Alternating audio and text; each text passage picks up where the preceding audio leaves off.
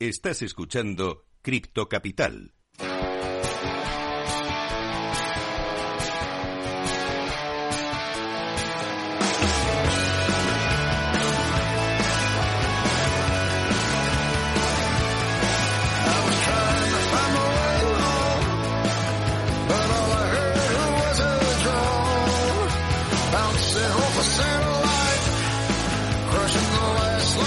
Bueno, bueno, bueno, tenemos aquí a nuestro amigo Bruce Springsteen, como siempre, música de calidad en Cripto Capital.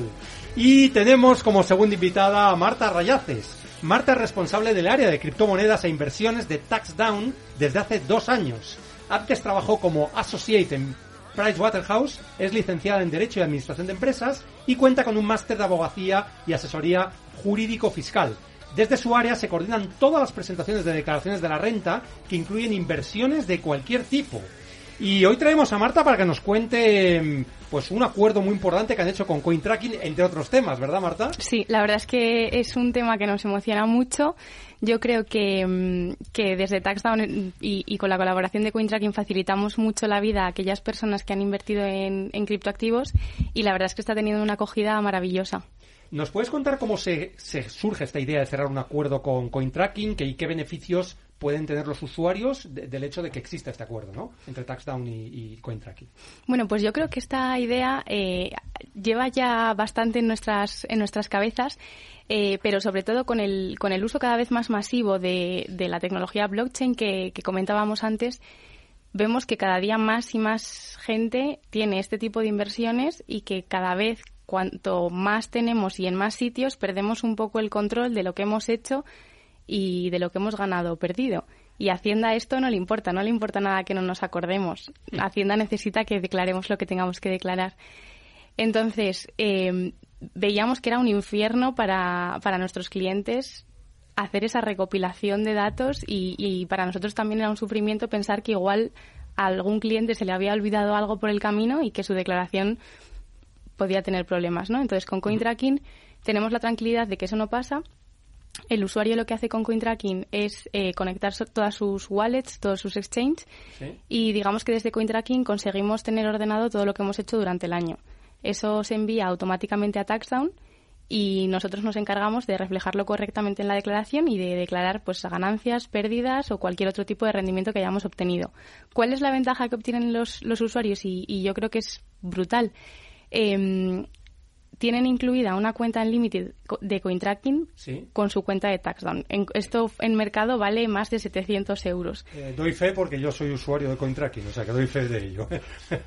pues ese TaxDown ya sabéis, ahora está incluido y entonces eh, está incluido, digamos, el asesoramiento durante todo el año, la presentación de la declaración y también toda esta cuenta eh, Unlimited de CoinTracking donde podemos llevar toda la, la, trazabilidad de nuestras criptomonedas. O sea que aunque haya miles de movimientos, como puede ocurrir con algún usuario avanzado que esté haciendo muchas operaciones en el mundo de las finanzas descentralizadas, no hay problema porque con CoinTracking va a poder sin límite conectar sus wallets y todos los movimientos van a poder quedar reflejados y luego traspasados a vosotros para que podáis eh, Eso es. llevarlos a su declaración. Eso ¿no? es. Lo único que hay que hacer es conectar todo y luego sí. es sim tan simple como dar un botón.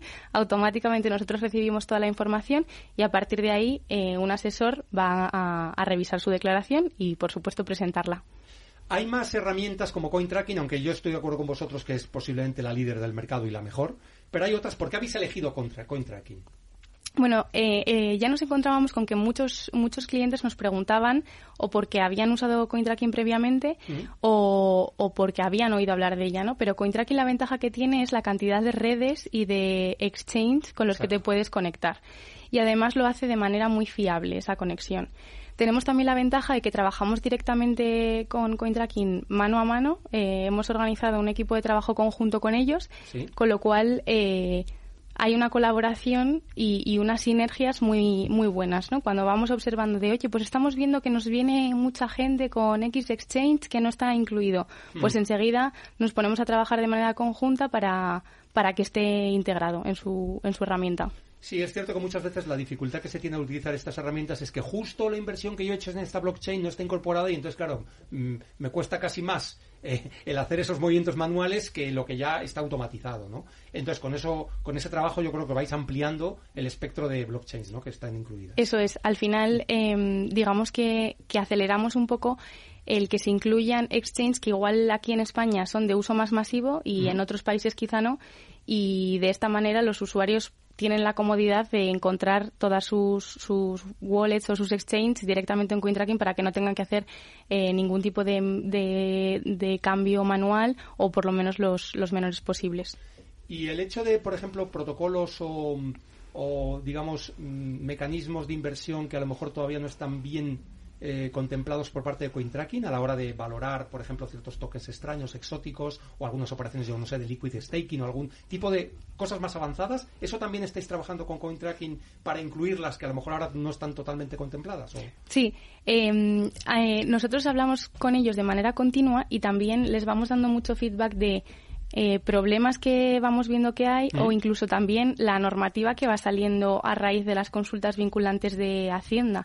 Hubo un, susto ¿no? Eh, que tuvimos porque en el, en, el, en el simulador que sacó la agencia tributaria, cuando hablaban de criptomonedas, había una casilla que daba a entender que las pérdidas eh, ocasionadas con criptomonedas, si recomprabas la misma criptomoneda, no ibas a poder incluírtela, ¿no? Es decir, que resultaba de eh, aplicación esta norma antiaplicación de, de pérdidas. Entonces, este eh, luego la cosa se salvó porque Hacienda eliminó esa casilla de, del borrador, efectivamente, y en el modelo que se publicó en el BOE eso desaparece. Pero ese tipo de cosas, pues se las hubiéramos avanzado a, a CoinTracking para que lo incluyeran también dentro de su modelo, ¿no? El ver si habías recomprado o no. Si hay consultas vinculantes donde Hacienda se pronuncie, por ejemplo, sobre cómo tiene que tributar el liquidity, pues como hay una comunicación y un canal directo eh, entre ellos y nosotros, pues enseguida se, se cambiaría la forma en que tienen de reportar, por ejemplo, los liquidities.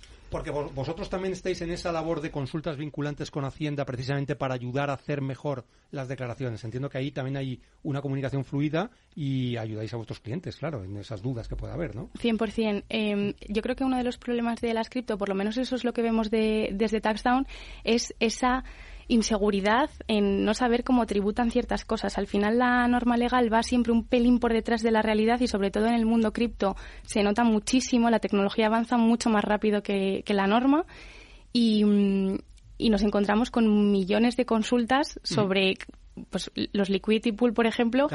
La gente no sabía cómo, cómo, cómo declararlos ni cómo tributar y no hay ningún pronunciamiento claro de Hacienda. En algún momento, pues esperemos que lo haya. Bueno, a lo mejor lo que nos ha comentado antes Juan sobre la normativa MICA seguramente pondrá orden en alguna de estas cuestiones que estamos diciendo. ¿Crees que puede ser así? Es que MICA se ha intensificado mucho en el tratamiento de los CASP, los Crypto Asset Service Providers, los, los, proveedores de, de, servicios, y sobre todo se ha esforzado también en dar una taxonomía. Eh, lo que no ocurre, lo que mm, prácticamente no hace es tocar los temas fiscales. Los temas fiscales van, lateralmente, aunque coordinadamente, para llamarle a las cosas con el mismo nombre, eh, en otro, en otro, en otro dossier, en otra normativa adyacente.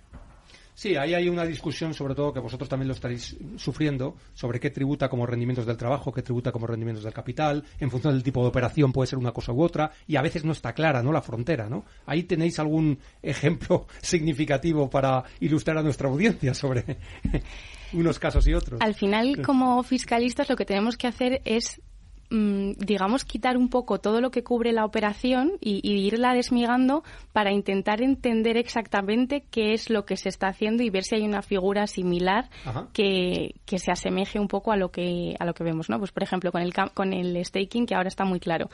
El staking al final lo que hago es bloquear mis criptoactivos y voy obteniendo más un rendimiento. Un rendimiento si yo desmigo un poco esa operativa, al final es muy similar a lo que hoy hago con un depósito a plazo, que es bloquear mi dinero y me van a dar un interés.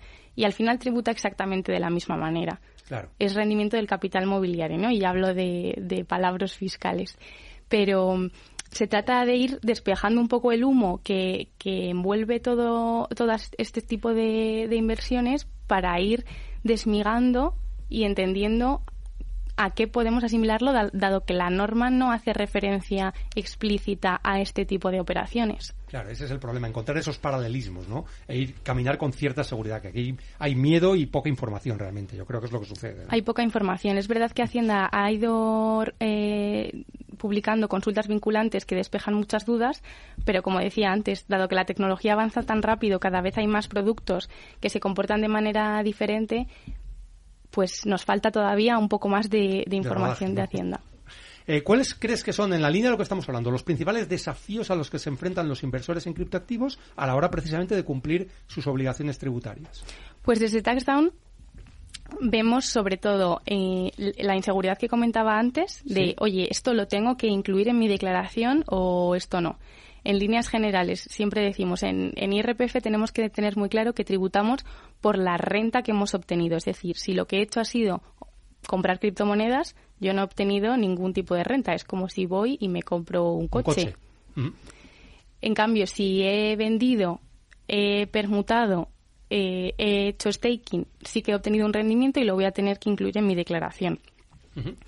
Otro de los grandes desafíos es como decía también al principio, tener ordenada esa documentación para que cuando llegue el momento de hacer la declaración no me eche las manos en la, a la cabeza y diga, ay madre, que no me acuerdo de nada de lo que he hecho. Aquí, recomendación, pues usar CoinTracking, por ejemplo, ahora que lo tienen incluido con, con TaxDown, va a evitar muchos dolores de cabeza, porque si lo voy haciendo poco a poco y, voy verificando que las conexiones con, vía API, por ejemplo, que he hecho están bien realizadas etcétera, voy a tener siempre mi documentación ordenada y cuando llegue el momento de hacer la declaración la voy a hacer muy tranquilo porque ya tengo toda la información incluida en, en mi cuenta.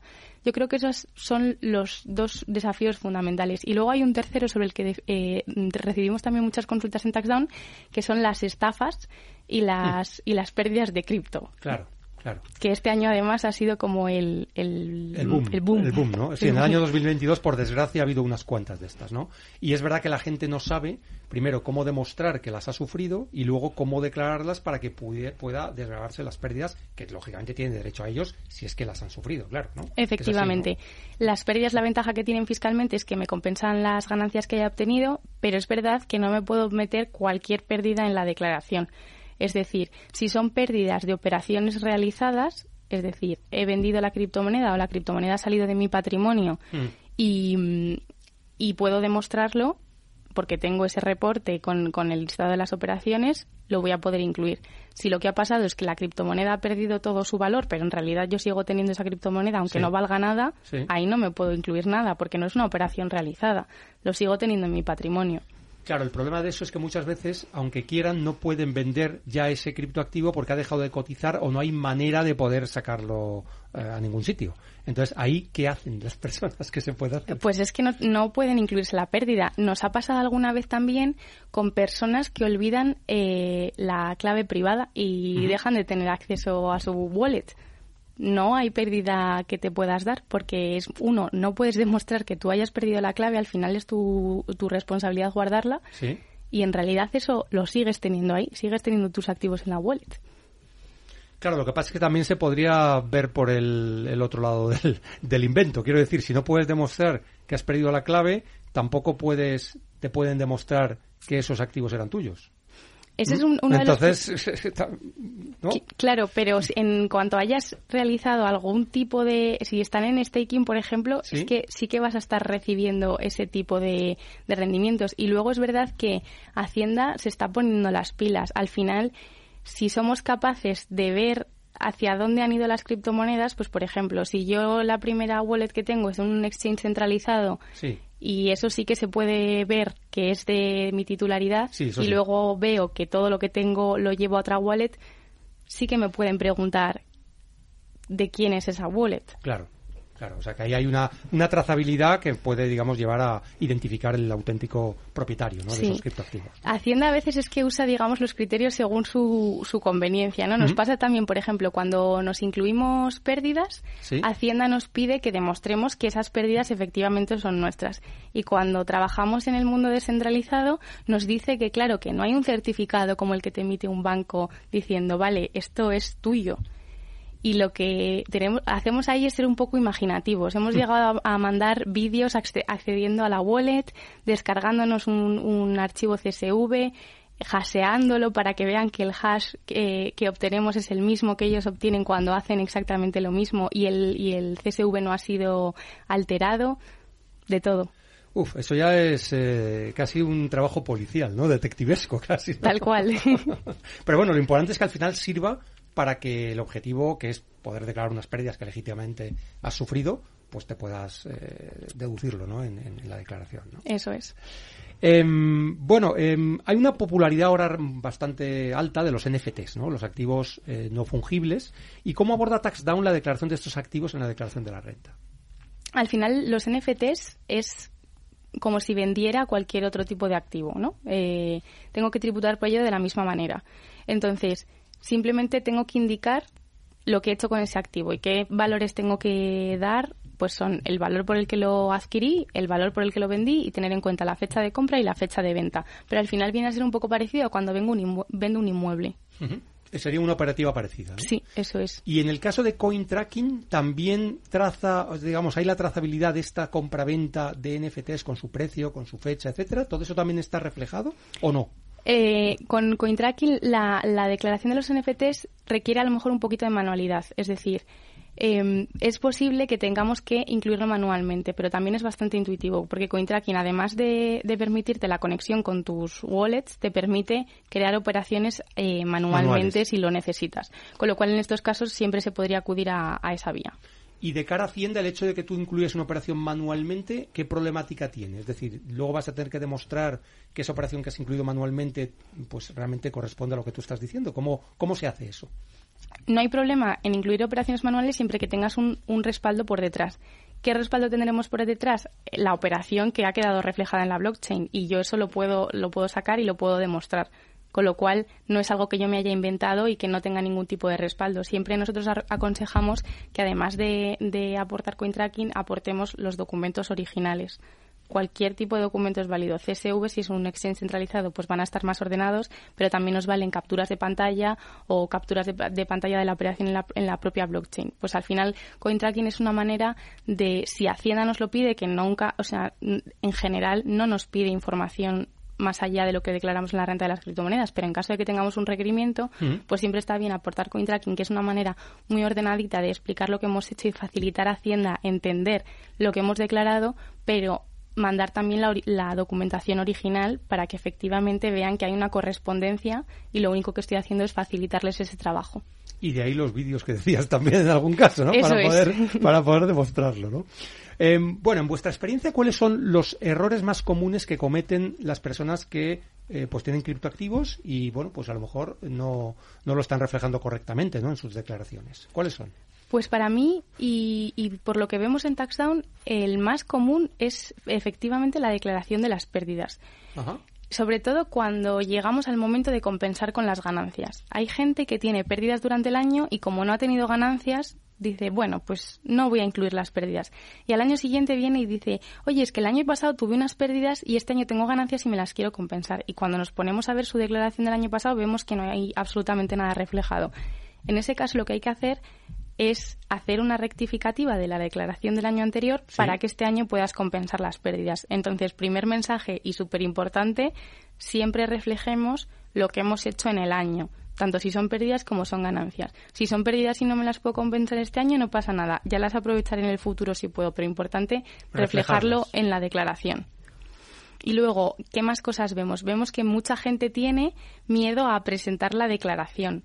Sí, sí. Porque dicen, porque dicen, presento y ya me tienen controlado para el resto de mis días, ¿no? Ese es un poco el mantra. Tal cual, o me va a salir a pagar, etcétera. Bueno, pues nuestra recomendación desde, desde Taxon es, oye, mm, más del 50% de declaraciones salen a devolver estadísticamente, según los estudios que tenemos. Entonces, incluso aunque no estemos obligados a presentar la declaración, probemos hacer el borrador porque puede que me salga a mi favor y si no presento la declaración es dinero que dejo de obtener. Claro. Con las deducciones autonómicas hemos ahorrado hasta 50 eh, millones de euros a nuestros usuarios. Eso nos permite, nuestra herramienta detecta las deducciones autonómicas que se puede aplicar a una persona de forma automática y las aplicamos. Y no hay que tener miedo, porque cuando hacemos las cosas bien, es nuestro derecho aplicarnos esas deducciones y recuperar ese dinero que hemos pagado de más. Con lo cual, nuestra recomendación es siempre que, que hagan la simulación. Además, con TaxDown es totalmente gratis simular y puede que te lleves una sorpresa agradable. Y en ese caso, pues puedes tomar decisiones, sobre todo, ¿no? Mejor informado. Eso es. Em, bueno, Marta, oye, primero ha sido estupendo hablar con vosotros de esta innovación que estáis eh, ofreciendo a vuestros usuarios, a vuestros clientes, eh, esa integración con CoinTracking eh, desde TaxDown. Em, ¿Qué vais a hacer? ¿Qué mejoras planteáis de cara al futuro? ¿Hay alguna relevante que tengáis ya en cartera y que digáis, bueno, pues el año que viene, igual que este año hemos hecho lo de count tracking, vamos a hacer no sé qué? ¿O todavía no lo tenéis? Pues mira, la campaña ha empezado oficialmente el, martes pasado, entonces todavía estamos eh, metidos en ese mundo, ¿no? Y, sobre todo tratando de, pues todas estas cosas que, comentábamos al principio, ¿no? Si detectamos que hay un exchange que es muy utilizado y que CoinTracking no tiene, que es verdad que tiene la mayoría, pero si lo detectamos, pues trabajar en ese tipo de cosas para facilitar la integración y una vez que avance campaña, pues igual tenemos novedades ya pensando en el año que viene, pero de momento estamos muy centrados en la campaña de este año que acaba el día 30 de, junio y, inmersos en ella. Oye, pues ha sido un placer hablar contigo, Marta Rayaces de TaxDown. Eh, hemos hablado de la integración que tienen los clientes de TaxDown con CoinTracking, que es súper interesante. Vamos a hacer ahora una pausa y finalizamos el programa. Muchas gracias, Marta. Muchas gracias a vosotros por invitarnos. Cripto Capital con Carlos Puch Sajibela.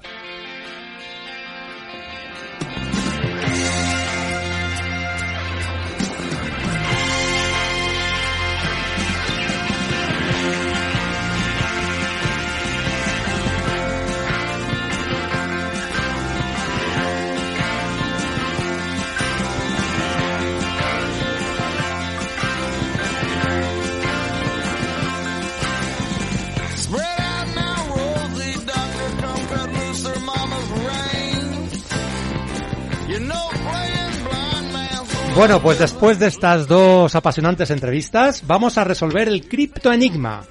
Existen dos países donde el Bitcoin es moneda de curso legal, El Salvador y la República Centroafricana. Aunque es objeto de controversia, lo cierto es que en El Salvador eh, se ha traído talento e inversiones relacionadas con el mundo cripto y la tecnología blockchain, y ello en principio ha sido positivo para su economía. Hay otros países como Panamá que no tienen moneda de curso legal el Bitcoin todavía, pero que sí están dando los pasos hacia, hacia ello. Por lo tanto, veremos qué sucede con esto. También es cierto que están las CBDCs. Y el consejo de hoy es, si las criptos y la blockchain son atacadas y desacreditadas, pregúntate si los atacantes tienen algún conflicto de intereses. Muchas gracias a todos los invitados, a Juan Jiménez Zaballos de Alastria, a Marta Rayaces de Taxdown. Ha sido un programa apasionante. Nos vemos el próximo lunes a las 15 horas. Sed felices, criptocapitaleros.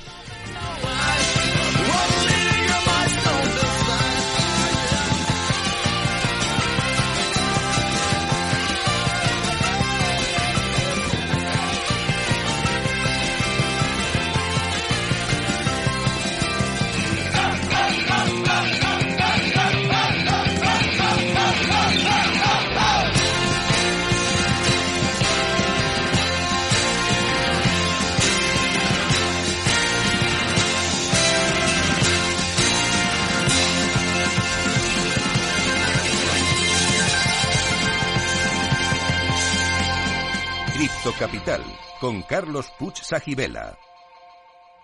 Estás en casa y te llega el paquete que tanto estabas esperando. Después reciclas la caja de cartón en el contenedor azul para que se convierta en el libro que alguien lee mientras recoge el paquete que tanto estaba esperando.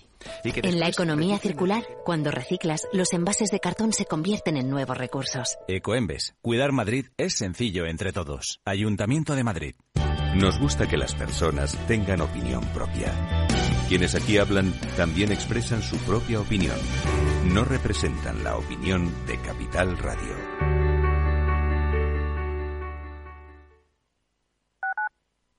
Capital Radio, Madrid, 103.2 FM. Ahorra agua con Isabel del Segundo. Esto va en serio. El ahorro de agua no entiende de estaciones. Es importante todo el año. Así que os lo recuerdo. ¡Ese grifo! Más consejos para ahorrar agua en canaldeisabelsegunda.es. Canal de Isabel II. Cuidamos el agua. Si te gusta el pádel, en Capital Radio tenemos tu espacio.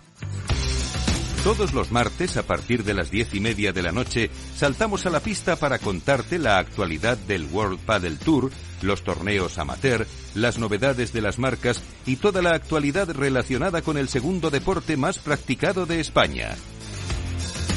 Esto es Padel, los martes a las diez y media de la noche en Capital Radio.